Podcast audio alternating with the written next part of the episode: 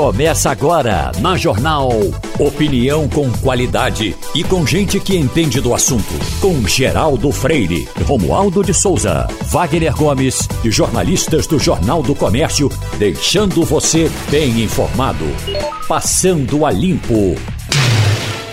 E vamos começando Passando a Limpo, que hoje tem a participação de Ivanildo Sampaio, Antônio Martins, direto de Portugal, em Brasília, Romualdo de Souza e aqui em nossos estúdios a presença do ex-deputado, deputado federal, Maurício Randes. Aqui deu logo nosso bom dia inicial. Seja bem-vindo, Maurício Randes. Bom dia, Wagner. Bom dia, ouvintes da Rádio Jornal do Passando a Limpo. É. Uh, vamos começar a nossa conversa hoje, direto de Portugal, com Martins, porque, Martins, é, eu fiquei com uma dúvida aqui, acompanhando o desdobramento dessa guerra na Ucrânia e vendo também uma certa unidade, uma certa não, vamos dizer unidade mesmo do Ocidente no que diz respeito às restrições econômicas, às sanções econômicas à Rússia, uma coisa impressionante. Hoje mesmo já chegou mais uma informação, por exemplo, o aplicativo Spotify, que é muito utilizado para streaming de música, também cancelou o, a atuação na Rússia. Então veja só que é de tudo, desde uma coisa simples de entretenimento até grandes organizações uh, econômicas saindo, cortando relações com a Rússia. E a gente sabe, você já trouxe, Martins, a informação aqui para o nosso ouvinte, que a segunda maior comunidade de estrangeiros em Portugal é formada por ucranianos, atrás apenas de brasileiros. E os russos, Martins, como é que estão por aí e qual está sendo, qual está sendo dado, qual o tratamento que está sendo dado aos russos aí em Portugal e em, em parte da Europa também? Boa tarde para você em Lisboa. Bom dia, Wagner. Bom dia a todos que fazem parte da bancada e bom dia ouvintes da Rádio Jornal. Olha, é, é como você falou, né? É uma uma reação muito forte do Ocidente, né, do que a gente chama de Ocidente na realidade, mas a comunidade internacional, com exceção da China e de alguns outros países asiáticos e enfim, é, contra a Rússia, né?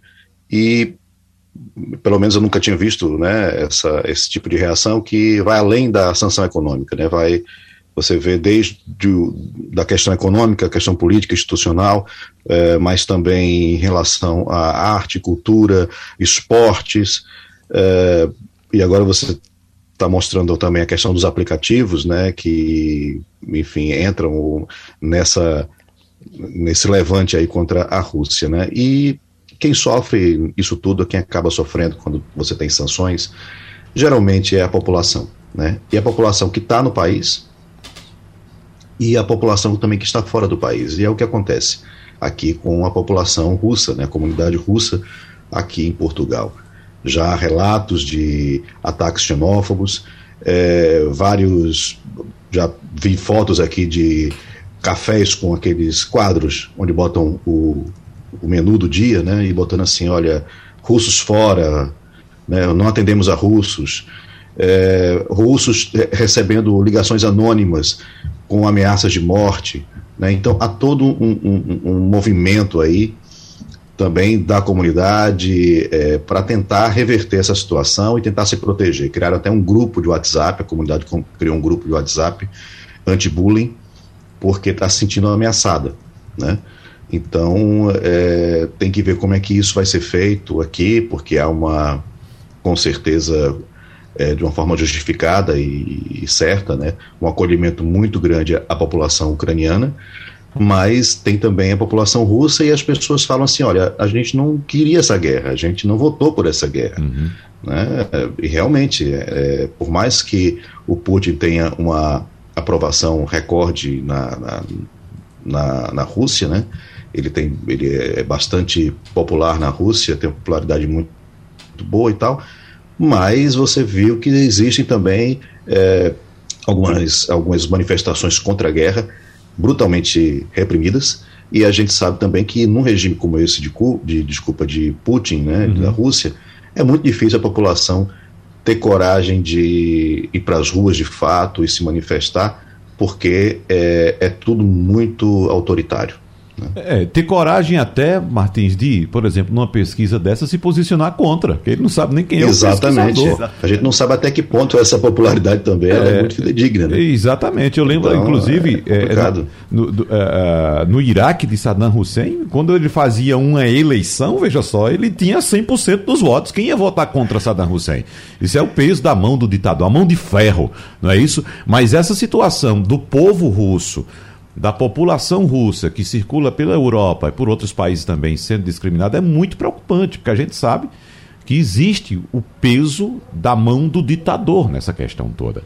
Isso, e certamente a população não foi consultada se queria que a Rússia invadisse a Ucrânia ou não. Até porque são países irmãos. Tem muitos russos morando na Ucrânia, vivendo na Ucrânia, assim como tem ucranianos vivendo na Rússia também. Isso preocupa bastante. Você concorda, Ivanildo Sampaio? Bom dia, eh, bom dia Wagner, bom dia ouvintes. Concordo plenamente. E o interessante é que é, a Ucrânia não foi uma possessão russa, não. A Rússia que foi uma possessão da, da, da Ucrânia. No século IX, a Rússia pertencia à Ucrânia, você sabia disso? Pois é. É impressionante, não é? Uhum. Agora veja só, eu, eu gostaria que Martins dissesse para a gente se a Europa levou a sério uma possível ameaça, não chegou a ser uma ameaça, mas ele colocou sob prontidão é, o sistema nuclear, sistema de ataque nuclear. Há na Europa um sentimento de que nós poderíamos ter uma guerra nuclear, porque isso não significa acabar um país com outro, significa acabar com o planeta.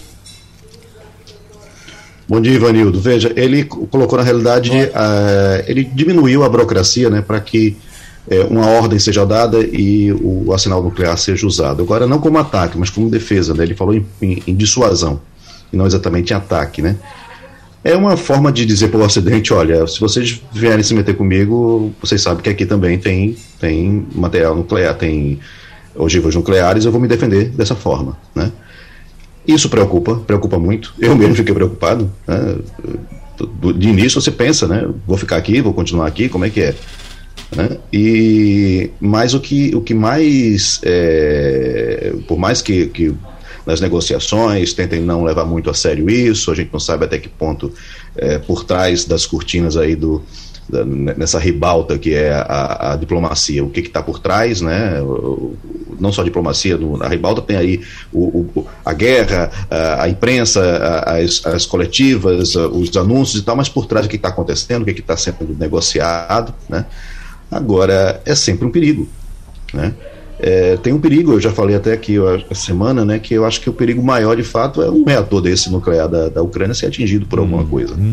Né, a poeira que está ali em Chernobyl, que foi decantada durante muito tempo, ser, ser movimentada e criar também ondas de, de, de radiação. Então, o que está acontecendo é que a população está tentando se proteger de alguma maneira, e obviamente quando tem esse tipo de anúncio, as pessoas ficam muito alarmadas, é, a gente viu aqui que é um determinado medicamento, né, a base de iodo, né, o potássio, o iodeto de potássio, que seria teria uma prevenção contra o acúmulo de iodo 131 na tiroide, esse iodo 131 ele seria, é, enfim, liberado com a radiação. Então as pessoas estão buscando esses comprimidos de iodeto de potássio para prevenir essa, enfim, essa radiação do, na, na, tiroide e os estoques já estão diminuindo, né? Uhum. Se isso é racional ou não, se isso é até porque há controvérsia em relação à eficácia desse tipo de comprimido, mas a gente viu o que passou agora na, na pandemia, né? As pessoas alarmadas fazendo qualquer coisa para se sentir minimamente protegidas. Então, as pessoas fazem qualquer coisa também nesse momento agora, né? É, e então há uma, um, um, medo numa parte da população. A gente está falando de uma população enorme de 600 milhões de habitantes, mais ou menos aqui na, na, na, na União Europeia, e as pessoas se reagem da forma que, enfim, que, que recebem informação. Há muita contra-informação, há muita informação distorcida, é, muita, muito na mídia social, é, enfim, é, é, colocado coisas desesperadoras dos dois lados, inclusive, né, utilizada inclusive como arma de guerra né, para deixar as pessoas, é, enfim, nervosas e inseguras e ver se elas reagem e, e, e pressionam seus parlamentares, uhum. seus governos para fazer o que, o que elas querem. Agora, o que elas querem exatamente a gente não sabe. É. Maurício Randes, essa, essa preocupação citada por Martins, preocupação, claro, que é do planeta, com o conflito descambando para uma, uma agressão nuclear, me fez lembrar também, como Martins apontou também muito bem, que existe uma usina nuclear na Ucrânia bem próxima a Kiev. Os russos já passaram por Chernobyl, inclusive já há informações de que aumentou a radiação em Chernobyl. E a minha preocupação reside no fato de que, em alguns momentos, em conflitos como esses, conflitos até regionais, quando ah, ah, o país é, é dominado, quem está saindo destrói o que resta. Então, não só existe o risco de haver um ataque por parte dos russos a essa, ou até, até mesmo uh, um ataque, digamos, que não seja planejado, que seja acidental a uma, uma, uma usina como essa, como mesmo quem estiver saindo detonar. Você vai chegar, vai sumir, segura essa bomba aí. Eu fiquei com essa preocupação.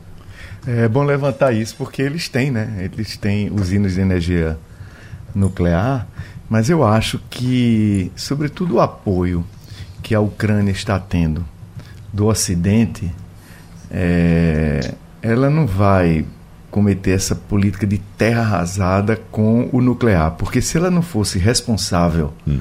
né, na retirada, digamos, que ela precisa evacuar uma região onde tem usina nuclear, se ela for irresponsável, ela vai queimar o filme com o Ocidente. Né? Eu tenho até uma pergunta aí para Martins, porque eu, eu sinto, Wagner, que o, o Putin ele não calculou a reação, o tamanho da reação ocidental.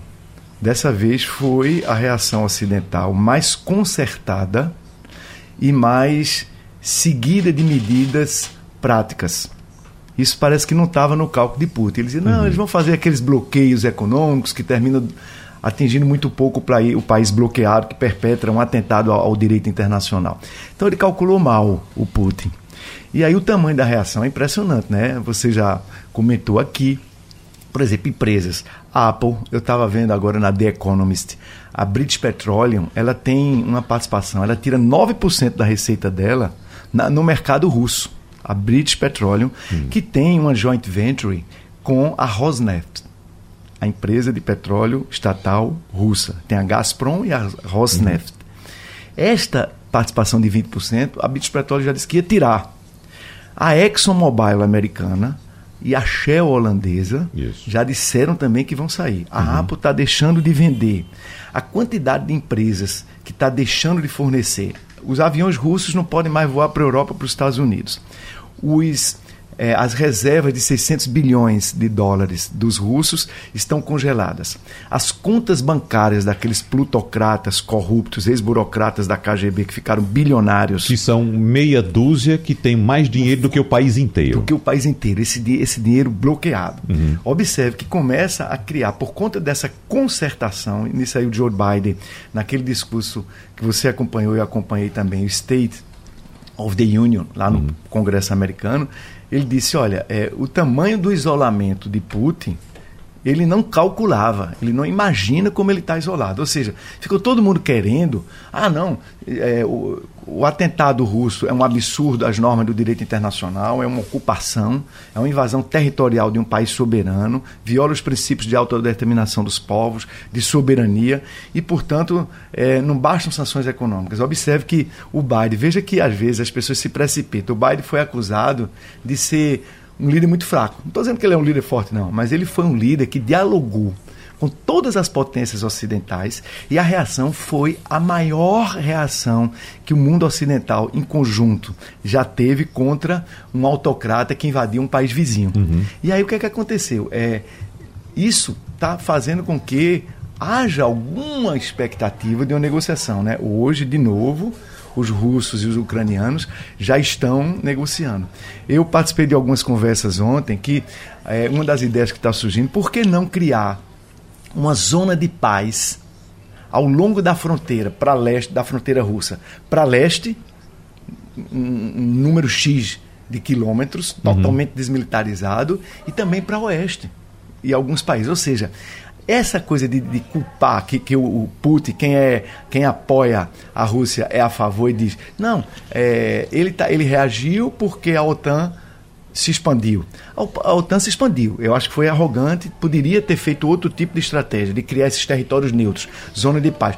Mas esse erro, eu escrevi no artigo recentemente, este hum. erro não justifica o erro de ocupar outro país. Exatamente. Não é verdade? Ah. Então o que é está tá acontecendo agora? Já estão começando a surgir ideias de você tentar criar uma, uma área de paz desmilitarizada, mas lembrar que o fato da OTAN ter países como a República Tcheca, a Eslováquia, a Letônia, a Estônia, a Lituânia, integrando a OTAN, não quer dizer que esses países da OTAN, por terem base militar, estão ameaçando a Rússia. Não há nenhum plano, nenhum estudo sério de qualquer país da OTAN querendo invadir a Rússia.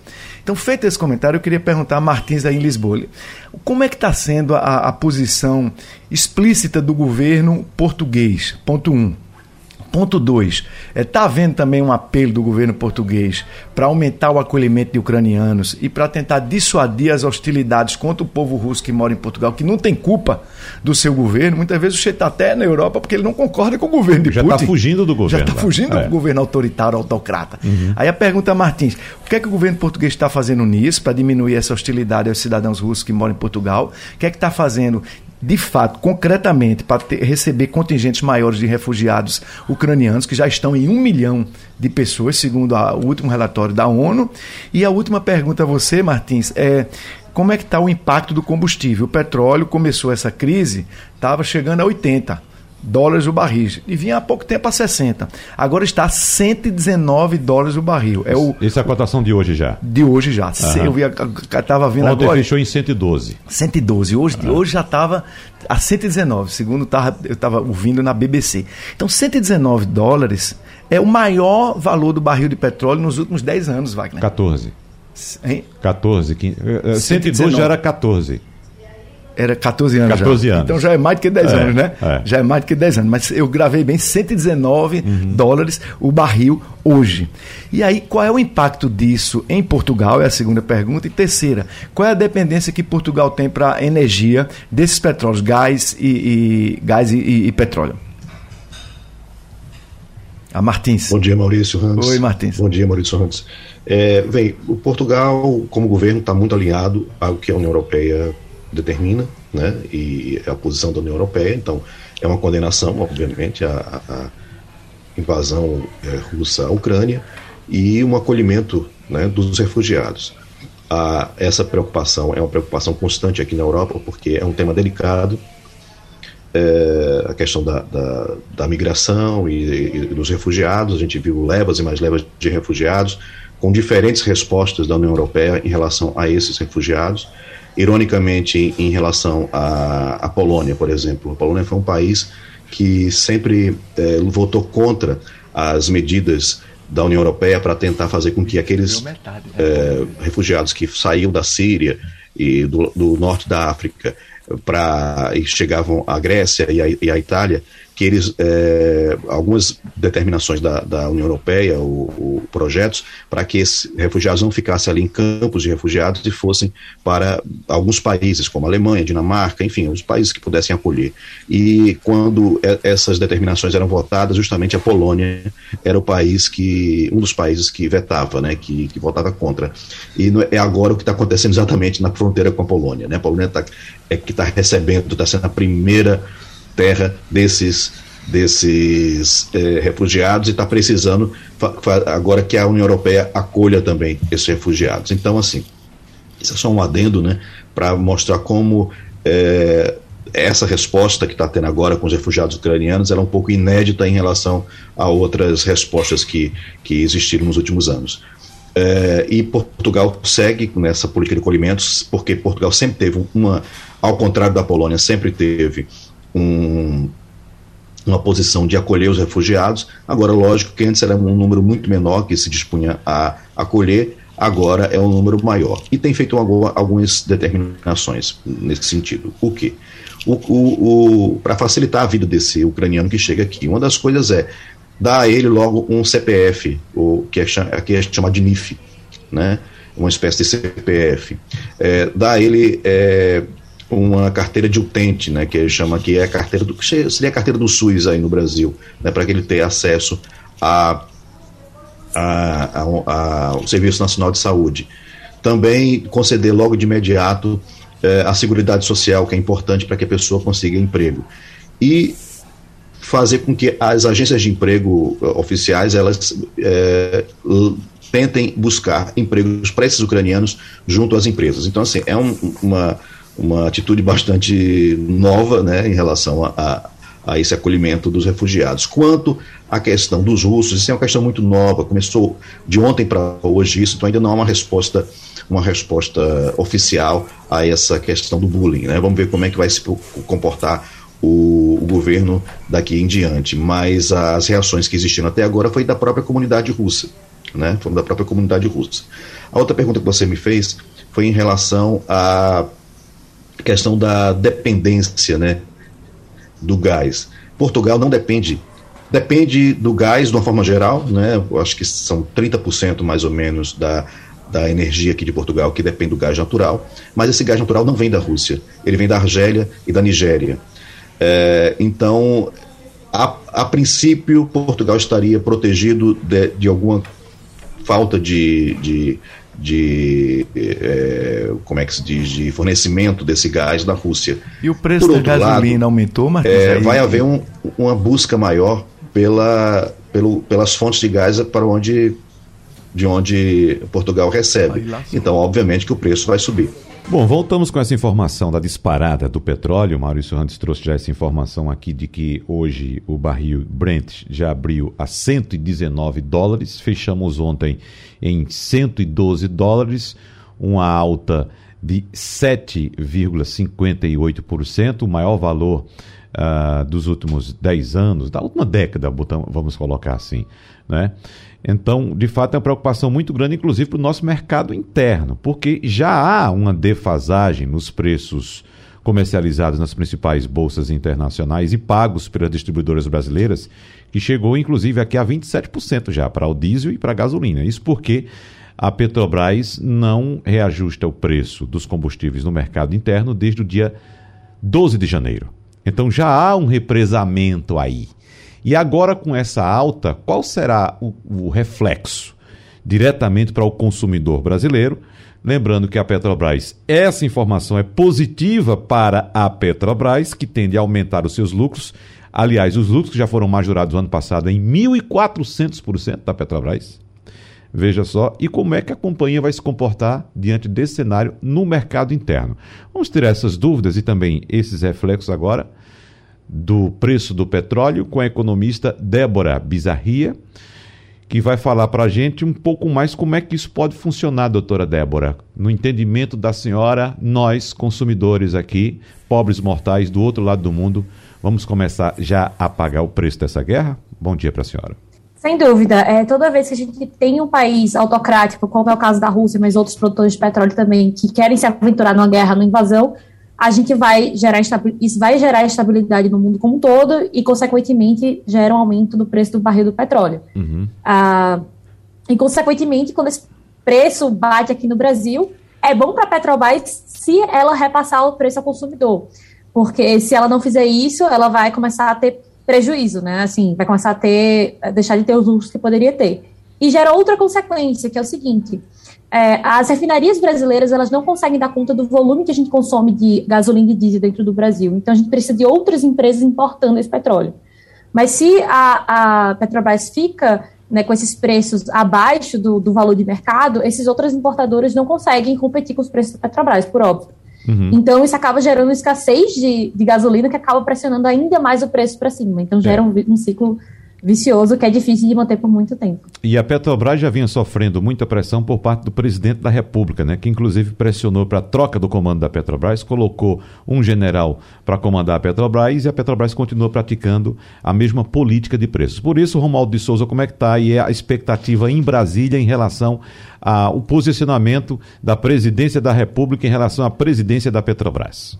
Olha, o presidente da República embora diga o tempo todo que não vai interferir nos negócios da Petrobras, bem que ele gostaria de trocar mais uma vez o comando da empresa. Aliás, o presidente Jair Bolsonaro, se pudesse, colocaria alguém muito próximo, eu diria até de sangue familiar mesmo, porque ele queria controlar, mas não vai conseguir controlar a empresa Petrobras. Da mesma forma como a Petrobras, que teve, eu eh, venho discutir, discutindo isso há, um, há bastante tempo, doutora Débora, a questão da, dos insumos. Vamos pegar especificamente, agora que a gente está falando, o Brasil finalmente está descobrindo que o Brasil é importador dos chamados fertilizantes. Nós importamos quase 90%, 86,5% do fertilizante.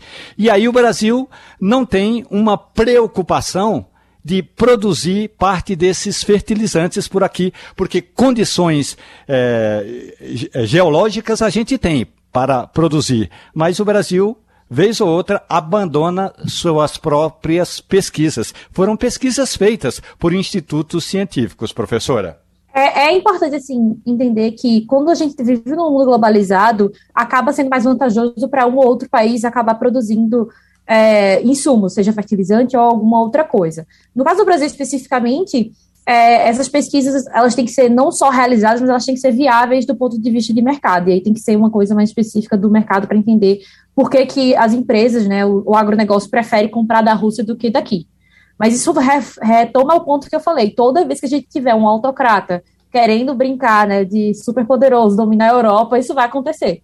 Né? Por isso que, na prática, a guerra é, é a maior fonte de destruição de riqueza para todo mundo, não só para os russos, mas para a gente aqui também, e aliás, para o resto do mundo, né? Porque sem fertilizante a gente não consegue produzir é, as nossas a, alimentos e o que o Brasil fornece para o resto do mundo, isso vai acabar gerando problema para o mundo inteiro.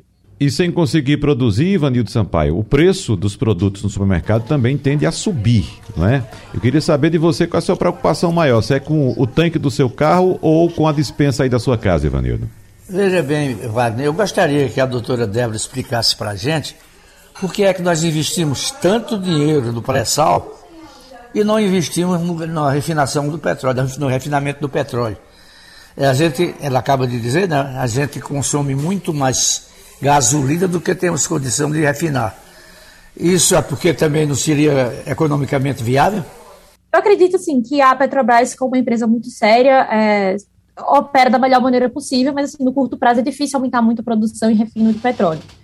É, e participar do mercado global tem suas vantagens, apesar de nesses momentos de crise ter esse soluço e o preço aumentar muito rapidamente.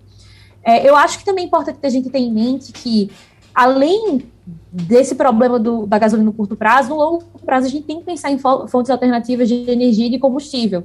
Não só para a gente não ficar dependente de gente, eh, de políticos que são autocratas como Putin e outros de países que são grandes produtores de petróleo e não são democracias, é, como também para a gente ter a questão ambiental, querendo ou não, que está se tornando cada vez mais urgente. O Brasil é signatário de vários tratados e tem metas a cumprir, então eu acho que é, é importante aproveitar esses momentos de crise para repensar que tipo de país a gente quer, que tipo de economia a gente quer. Então, não é só pensar em alternativas em relação ao petróleo, de como a gente evitar é, soluços desse tipo, assim, de, do preço aumentar muito rapidamente, a gente não conseguir lidar com isso no curto prazo, mas no longo prazo a gente ter alternativas viáveis de combustível e de fonte de energia que sejam renováveis e sejam limpas, né, que não sejam dependentes assim, de, dessas fontes escassas de petróleo no resto do mundo. Maurício Randes. Débora, eu queria lhe perguntar se você vê é, esta crise do combustível fóssil, por conta da guerra e da dependência que, tu, que o mundo todo fica desses grandes produtores, se o Brasil poderia, no curto prazo, retomar com seriedade o programa do combustível, do, do, do diesel verde. Existe um programa, eu me reuni a semana passada em São Paulo, retrasada, com um empresário chinês, e ele querendo investidores para retomar o programa de diesel verde no Brasil, que seria algo que daria autonomia para a gente não depender. Porque agora, como o barril de petróleo subiu, o diesel vai subir, o frete do caminhão vai ficar mais caro e o produto vai chegar na nossa dispensa, como disse Wagner Gomes, mais caro. Você vê, Débora, via, é, como viável a retomada do programa do diesel verde imediatamente no Brasil? Que vem a, a partir da, da carnaúba. Ah, uma, uma, das ideias, eu esqueci de dizer, uma das ideias é produzir a partir da carnaúba, que a gente tem aqui a, a capacidade grande de produzir no Nordeste, no uhum. semiárido. Eu acho, assim, imediatamente é difícil, mas eu acho que é o momento ideal para a gente começar a discutir politicamente esse tipo de coisa. É claro que a agenda política, é, a questão do, de eleição, torna algumas discussões mais técnicas e pensando do ponto de vista de desenvolvimento econômico mais difíceis, porque está todo mundo preocupado em se reeleger. Mas eu acho que esse momento de crise é um momento para a gente pressionar como sociedade, né? A gente está aqui numa rádio, é, pressionar para que os políticos pensem seriamente é, que tipo de país e que tipo de desenvolvimento a gente quer ter. Né? Desenvolver de outros programas de, de fontes alternativas de energia que sejam fontes limpas ou então que sejam menos poluentes são fundamentais para o desenvolvimento do país e também para a gente conseguir é, lidar com as questões climáticas e fazer nossa contribuição para o mundo. Então, eu acho que é o momento ideal para a gente começar a discutir isso seriamente, sim. Muito obrigado, então, economista Débora Bizarria, pela sua colaboração aqui com Passando a Limpo. Um abraço para a senhora e até a próxima. Até a próxima. Muito obrigada. Muito obrigado. Bom, deixa eu trazer também uh, a visão de Romualdo de Souza lá em Brasília, que Romualdo tem um relacionamento muito bom com grande parte das embaixadas em Brasília, inclusive com a russa, né, Romualdo? Eu lembro que você já trouxe aqui para o nosso ouvinte a informação de quando você era consumidor de vodka, você passava pela embaixada russa para receber de um amigo seu que ia muito a Moscou umas, uns exemplares, algumas garrafas de Stalichner, né, quando você consumia. Mas como é que está esse relacionamento aí com os russos em Brasília? Bom, por sorte, eu não posso dizer, porque ninguém vai dizer que conseguiu superar a vontade de beber. Todo dia eu acordo com vontade de beber, só que não bebo.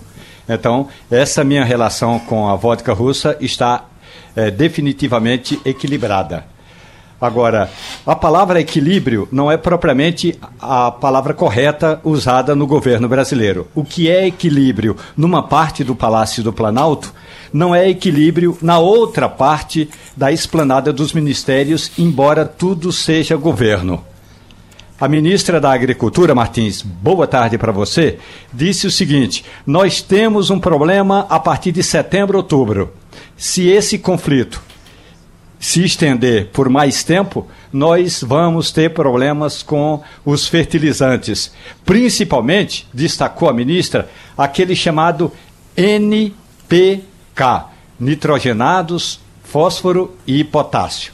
Na prática, o Brasil simplesmente abandonou expectativas de ter esses fertilizantes produzidos aqui, porque a gente tinha uma fábrica funcionando lá na região de, de Araucária, no Paraná, e tinha uma outra que estava praticamente pronta em Três Lagoas, no Mato Grosso do Sul, e a, a, a Petrobras vendeu essas, eh, essas, essas fábricas. A minha questão é: insumos. Portugal consome insumos. Esse, esses insumos é, começam, já começam a faltar por aí? Pois é, Portugal é, tem ainda uma balança comercial negativa em relação à Ucrânia e à Rússia, né? importa mais do que exporta, e importa principalmente, é, no caso da Ucrânia, muito milho. Boa parte do milho consumido aqui em Portugal vem da Ucrânia. Há também é, insumos agrícolas, não só é, como é, grãos, mas também é, químicos agrícolas como fertilizantes, que é o caso do Brasil, há também um, é, outros químicos, enfim, então há uma dependência nesse sentido. Não, não é exatamente uma dependência, mas há, obviamente, uma, uma participação grande na, no consumo aqui em Portugal de alguns produtos dessa área é, é, vindos da Ucrânia e também da Rússia, né? É, há uma perspectiva, não só na, em Portugal, mas toda a Europa, de um aumento de, de, inflação que já vinha, de alguma maneira, antes mesmo desse, desse conflito e se agravou ainda mais com esse conflito. Então, há um, uma preocupação muito grande com é, o aumento dos preços. Refer, referente à questão do, dos combustíveis, que também já vinha aumentando, né? a gasolina vinha aumentando bastante, é, a ponto de o governo dar um voucher de 5 reais, 5 euros por motorista, né, para que de desconto né, por mês. É, eles abasteciam o carro e no final do mês eles receberiam um, um reembolso um desconto de 5 euros é, é, na, no abastecimento. Uhum. Uma forma de aliviar um pouquinho aí esse custo com, com combustível. E essa medida, ela se mantém agora, né? E o governo vai tentar também, é, tem um fundo aí ambiental europeu de 150 milhões de euros para atenuar a, a questão da energia, né, principalmente das empresas que dependem de gás, né, empresas de cerâmica, a empresa têxtil também, a indústria têxtil, é, a indústria de, de, cerâmica de vidro, que precisa do gás natural e sabe que esse gás vai aumentar o preço porque as fontes que abastecem Portugal, que é a Nigéria, basicamente Nigéria e Argélia, vão ter uma, vão, vão sofrer muita procura e o preço vai aumentar. Então já está usando aí esses 150 milhões para não aumentar o preço do gás para essas empresas. É, agora nós estamos é, muito preocupados com o preço desses insumos, né, do gás, do petróleo evidentemente também do preço dos produtos que uh, a gente precisa comprar no supermercado também, que tudo isso impacta nessa cadeia de produção. Mas para você ter uma ideia da dimensão dessa guerra, ela atinge várias fronteiras, passando por todos os setores da economia, entretenimento, como a gente citou a questão do, do Spotify, e vai bater no espaço. Quer saber por quê? Escute aí o relato agora de Mário Roberto Melo, direto de Israel. A guerra entre a Rússia e a Ucrânia já chegou ao espaço, porque colocou uma grande interrogação sobre o futuro da Estação Espacial Internacional, que é um símbolo da cooperação de longa data entre os Estados Unidos e a Rússia após a Guerra Fria pois, como se sabe, nos últimos 21 anos, os astronautas dos Estados Unidos, da União Europeia e do Japão trabalharam e viveram lado a lado na Estação Espacial Internacional ao lado de cosmonautas russos. E foi assim que o chefe da Agência Espacial Russa, Dmitry Rogozin, alertou que as sanções dos Estados Unidos possam destruir toda essa cooperação no momento, sete pessoas estão lá na Estação Espacial Internacional com dois cosmonautas russos, um dos quais Antonin Shekerov, que serve como comandante da estação. Os demais são quatro americanos e um alemão. Como se sabe, o comando da Estação Espacial Internacional dura no máximo seis meses, pelo que no próximo mês de abril o próximo comandante será um americano. E como os Estados Unidos abandonaram desde o ano de 2011 o projeto do ônibus espacial até maio de 2020, eles, os americanos, foram auxiliados pelos russos para chegar na estação espacial. E só então apareceu a SpaceX, que agora estão levando eles para lá. Mas a coisa triste começa pelos especialistas que veem as ameaças da Agência Espacial Russa como pressão política dada a dependência dos dois países do espaço. E isso pode acelerar o fim da cooperação de longa data entre os Estados Unidos e Rússia por lá. Desde o ano 2000, a Estação Espacial Internacional é dividida em duas partes. Porém, é o lado russo que mantém a estação em sua órbita a uma altitude a cerca de 400 quilômetros acima da Terra. E os americanos se encarregam com a energia e mantimentos para a sobrevivência deles lá. Mas não é a primeira vez que a estação está em perigo de continuar com essa cooperação, pois na invasão russa contra a Crimeia, a tensão também foi muito grande. E agora é saber até quando a estação internacional continuará em órbita, já que antes da crise os russos só anunciaram sua cooperação até 2024, enquanto a Agência Espacial dos Estados Unidos espera que ela continuasse até 2030, quando cairia de maneira controlada em uma área desolada no Pacífico Sul.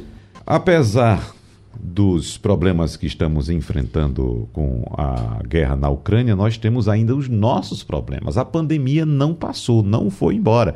A gente está acompanhando uma queda das infecções por uh, Omicron e também de óbitos, como já era previsto. O, a Omicron teve essa ascensão em todo lugar do mundo, na Europa, na América do Norte, muito rápido e caiu, e aqui no Brasil está acontecendo a mesma coisa. Só que os idosos voltaram a se destacar entre as principais vítimas da Covid. Uh, mais de dois anos após o início da pandemia, indicando que uma quarta dose de imunizante pode ser fundamental para proteger essa faixa etária. Por isso, a gente vai conversar um pouco agora com a doutora Vera Magalhães, para saber da preocupação da senhora também, doutora Vera. Está demorando a decisão a respeito dessa quarta dose no Brasil? Bom dia para a senhora. Bom dia, Wagner. Veja bem, É, a quarta dose, ela vem sendo aplicada em alguns países, como Israel, Estados Unidos, né, e outros países. Mas ainda não existe evidências de que essa quarta dose seja suficiente para deter a pandemia como um todo, não é? Mas, com certeza, em algumas populações vulneráveis, como os imunossuprimidos, os muito idosos, então ela parece ser benéfica. Mas quando a gente pensa em Covid, a gente tem que pensar no todo, tá certo? Então, na saúde pública como um todo. Então, a gente sabe que no Brasil, apenas 30% das pessoas tomaram a dose de reforço, ou, ou, seja, a terceira dose. Então, isso é preocupante. A gente também pode observar que entre as crianças de 5 aos 11 anos, apenas 45% fizeram uso da vacina. Então, esses pontos, para mim, do ponto de vista de saúde pública, são muito mais é, preocupantes, porque a cobertura vacinal, inclusive, ela deve ser global para a gente conseguir vencer essa pandemia. Quando eu também penso nas crianças abaixo dos 5 anos, que ainda não têm disponível a vacina e é um grupo extremamente vulnerável. Hum. Deixa eu trazer Ivanildo Sampaio, que recentemente, se eu não me engano, Ivanildo, você relatou aqui que também foi infectado, mesmo com três doses, sua esposa também, não é isso, Ivanildo? É verdade. Bom dia, doutora Vera. Eu e minha mulher já havíamos tomado a terceira dose e ambos contraímos o vírus. De maneira leve, de forma leve, né? não tivemos maiores problemas, mas fizemos testes e os dois é, registraram que nós éramos portadores do desgraçado do corona. O que eu queria saber da senhora, doutora Vera, é se o princípio ativo de uma quarta dose seria o mesmo das doses anteriores ou seria diferente? Veja bem, é, o que está se fazendo como quarta dose é a mesma vacina, que é uma vacina que foi elaborada a partir do primeiro vírus descoberto em Wuhan. Então, o que é que a gente vê? Em relação à Ômicron, já perdeu muita efetividade apenas duas doses, que eram suficientes contra a Delta. Contra a Ômicron, é, a terceira dose realmente protege. Protege não contra a infecção, como você bem exemplificou, mas protege contra as formas graves da doença você veja que vocês tiveram um quadro leve. Entretanto, isso, isso permanece o quê? A, permite a permanência da circulação viral. Enquanto, enquanto as pessoas estiverem se infectando, que é a proposta da vacina, essa primeira versão, a, a, poderá haver mutações. É o caso da variante Ômicron. Tá certo? Tem 30 mutações a mais é, na proteína S, que é o principal alvo do vírus. Então, é necessário, além de promover uma maior cobertura vacinal, não só numa região, não só no país, mas no mundo como todo, tá certo? Isso é fundamental. Além disso, novas versões da vacina certamente serão necessárias. Então, a gente fica discutindo realmente a quarta dose, que é importante, sim, para alguns grupos, principalmente imunossuprimidos e os idosos, com certeza isso é importante. Entretanto, existem falhas ainda muito grandes na cobertura vacinal como um todo, nas populações que são elegíveis, isso é muito preocupante. Então, novas versões da vacina serão necessárias e até a questão da vacina nasal, que é muito importante, que essa sim é que poderia ter uma imunidade chamada esterilizante, que promove não só a diminuição dos casos graves, como também a infecção, porque é fundamental que isso ocorra também. Maurício Randes. Vera Magalhães, aqui é Maurício Rand, seu primo, primo de Roberto. Um abração a vocês todos. Lhe pergunto, ontem Joe Biden, no discurso dele que ele fez ao parlamento americano, ele mencionou que ia expandir o acesso do povo americano à pílula da Pfizer, sugerindo que seria um medicamento que ajudaria a cura da Covid. É, eu queria lhe perguntar sobre isso. É, essa pílula vai curar mesmo? Ela é viável? O Brasil pode pensar em tê-la?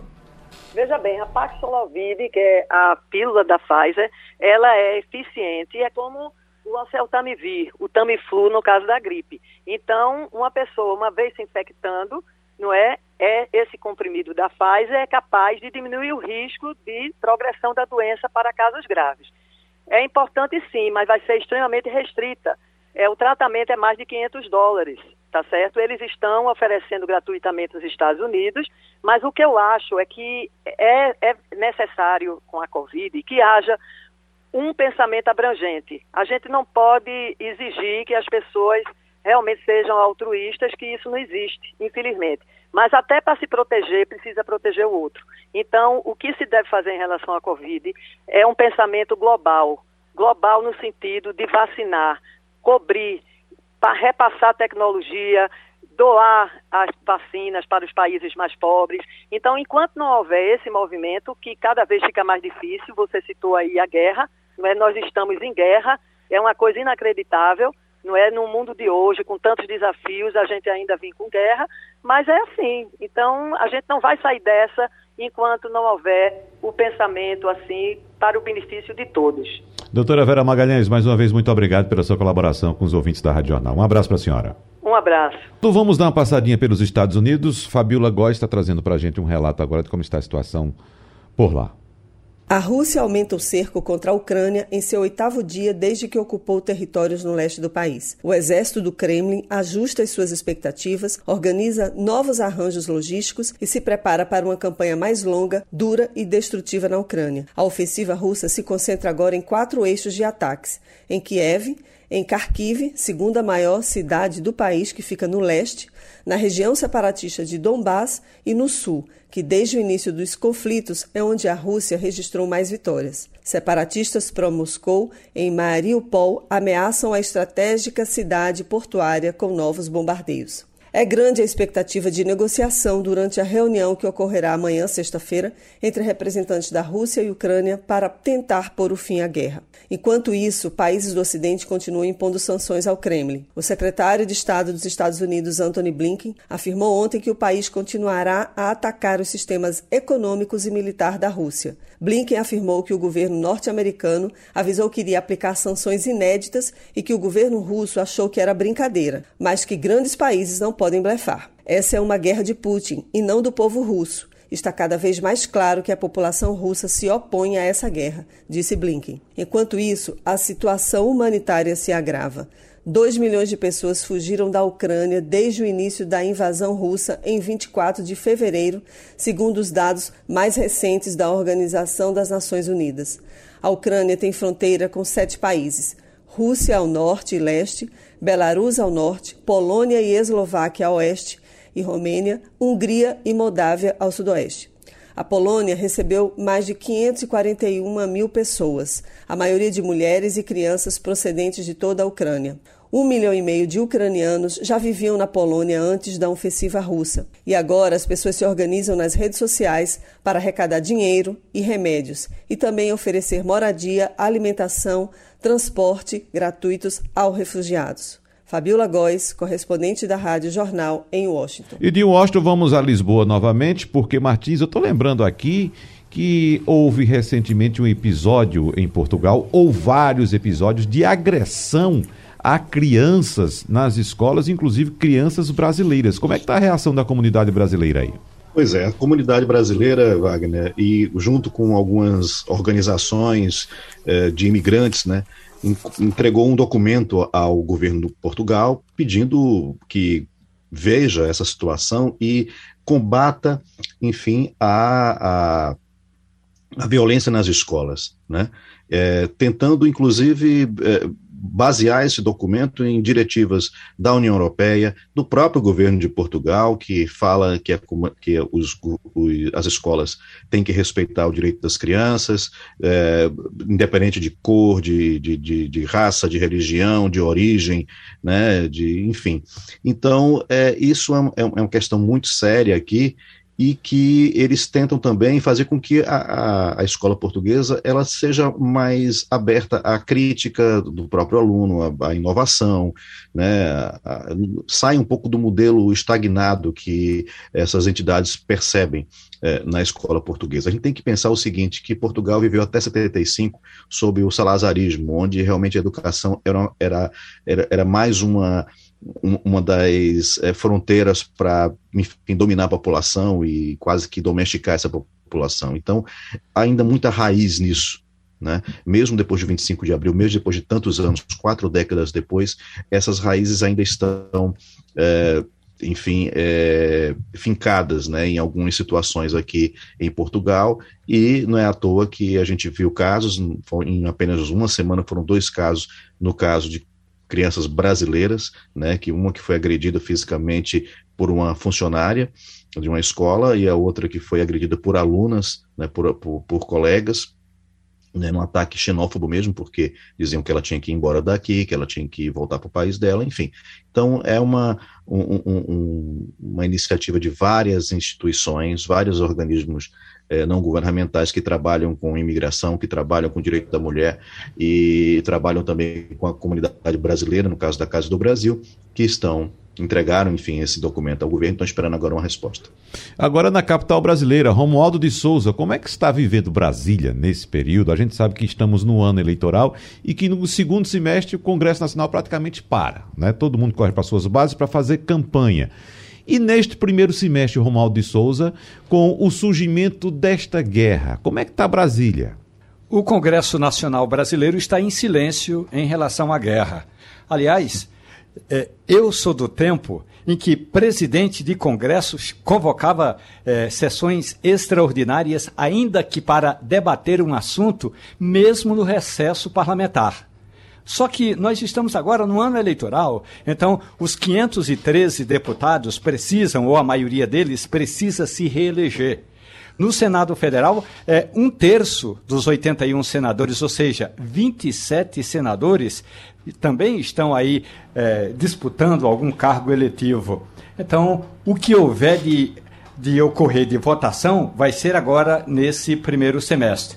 Com relação à guerra, eu tenho aqui um comunicado que eu telefonei hoje pela manhã para o deputado Aécio Neves e ele me mandou um comunicado que eu considerei importante. O presidente da Comissão de Relações Exteriores da Câmara está pedindo que o Brasil, eh, e aí deve ser o Ministério das Relações Exteriores, tome medidas apropriadas para receber os refugiados ucranianos. E quando a gente fala em medidas apropriadas, uma delas é essa medida adotada pelo governo português, de conceder urgentemente um, e aqui no Brasil é de fato um CPF, não é, Martins? Conceder um CPF, conceder um atestado de residência e também um cartão do SUS para que ele possa se receitar, se consultar. Esse é o primeiro ponto que eu considero importante ou uma primeira ação.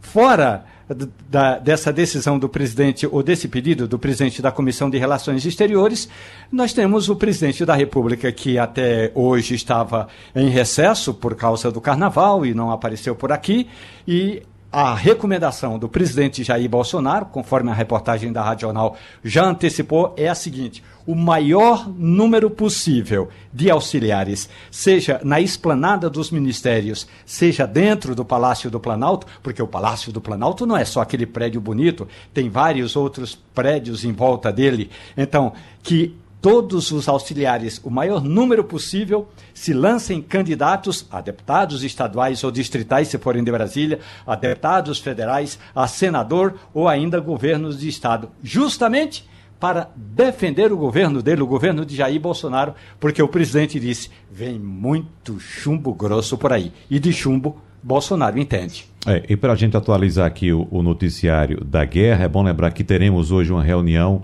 entre ambos os lados. A reunião não é em campo neutro, como se costuma praticar, vai ser em Belarus, que é aliado da Rússia, mas é mais uma expectativa que a gente cria aqui em relação a um provável cessar-fogo.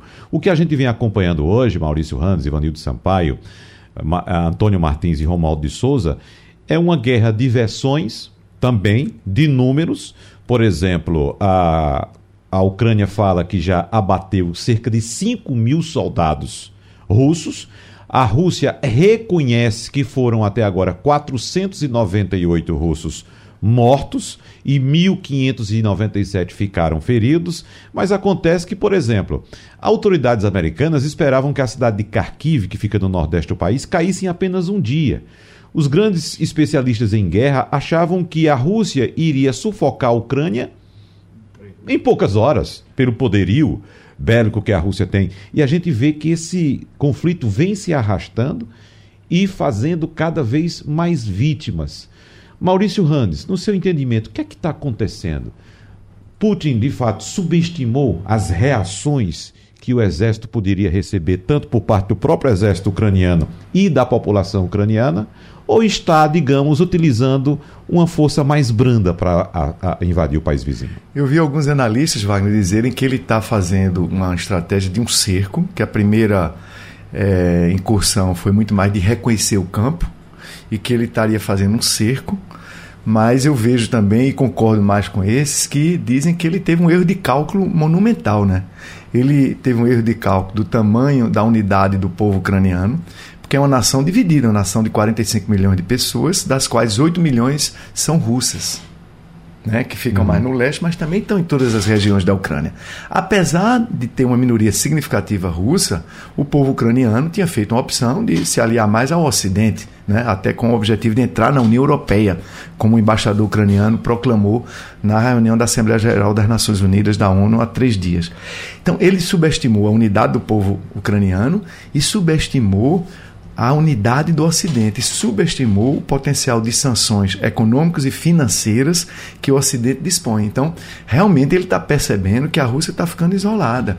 Uhum. E quando tem esses mortos, digamos que, como você disse aí, Wagner Gomes, é, entre as 498 mortes reconhecidas pelos russos, do exército russo, e as quanto você mil. falou e os 5 mil uhum. que a Ucrânia é, reconhece, digamos que seja no meio do caminho aí. Uhum. Se tiverem morrido mil, dois mil soldados russos, é um número muito alto uhum. para quando uma potência poderosa invade um, um, país menor.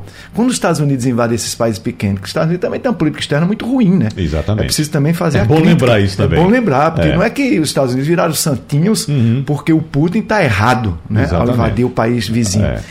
Quando os Estados Unidos invadem esses outros países, Afeganistão, Iraque, morrem quantos? Uhum. Centenas, contam-se as centenas, né? Isso. É possível que os russos, em apenas seis dias de guerra, já estejam contando os seus soldados mortos no milhar. Né? Mil, dois mil, quem uhum. sabe.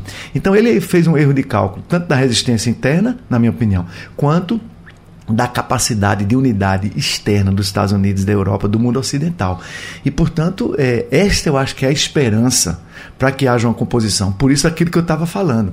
Se tiver uma negociação, digamos, puxado pela ONU, a, a China mesmo, que, na verdade, o russo está ficando no colo da China. E a China votou neutra, né, se absteve da votação na, na moção da ONU que condenou o ataque da Rússia, mas a China não está dando o apoio que também o Putin esperava. Ela não está negando totalmente, está uhum. mantendo o dado. Então a China pode ajudar na negociação.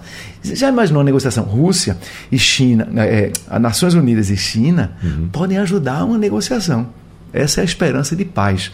Embora não tenha ainda muito elemento para acreditar que essa hipótese é a que vai prevalecer. Quer pontuar alguma coisa, Ivanildo Sampaio?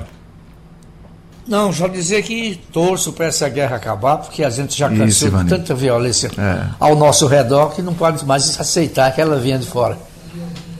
E lembrando sempre, Wagner, de que esse povo é, vive em briga, né, vive lutando por terra e defendendo terra, desde o czar Pedro Grande. Uhum. Quer dizer, eles têm a, a E desde Catarina, né, Ivanildo? Desde Catarina Grande também. Eles né? um amor muito profundo ao chão onde nasceram. Uhum. É. Então, vamos lá. Vamos acompanhar os desdobramentos hoje e, evidentemente, a gente agradece a participação de Ivanildo Sampaio, Antônio Martins, direto de Lisboa, aqui no estúdio Maurício Randes, em Brasília, Romualdo de Souza e o Passando a Limpo volta amanhã. A Rádio Jornal apresentou opinião com qualidade e com gente que entende do assunto. Passando a Limpo.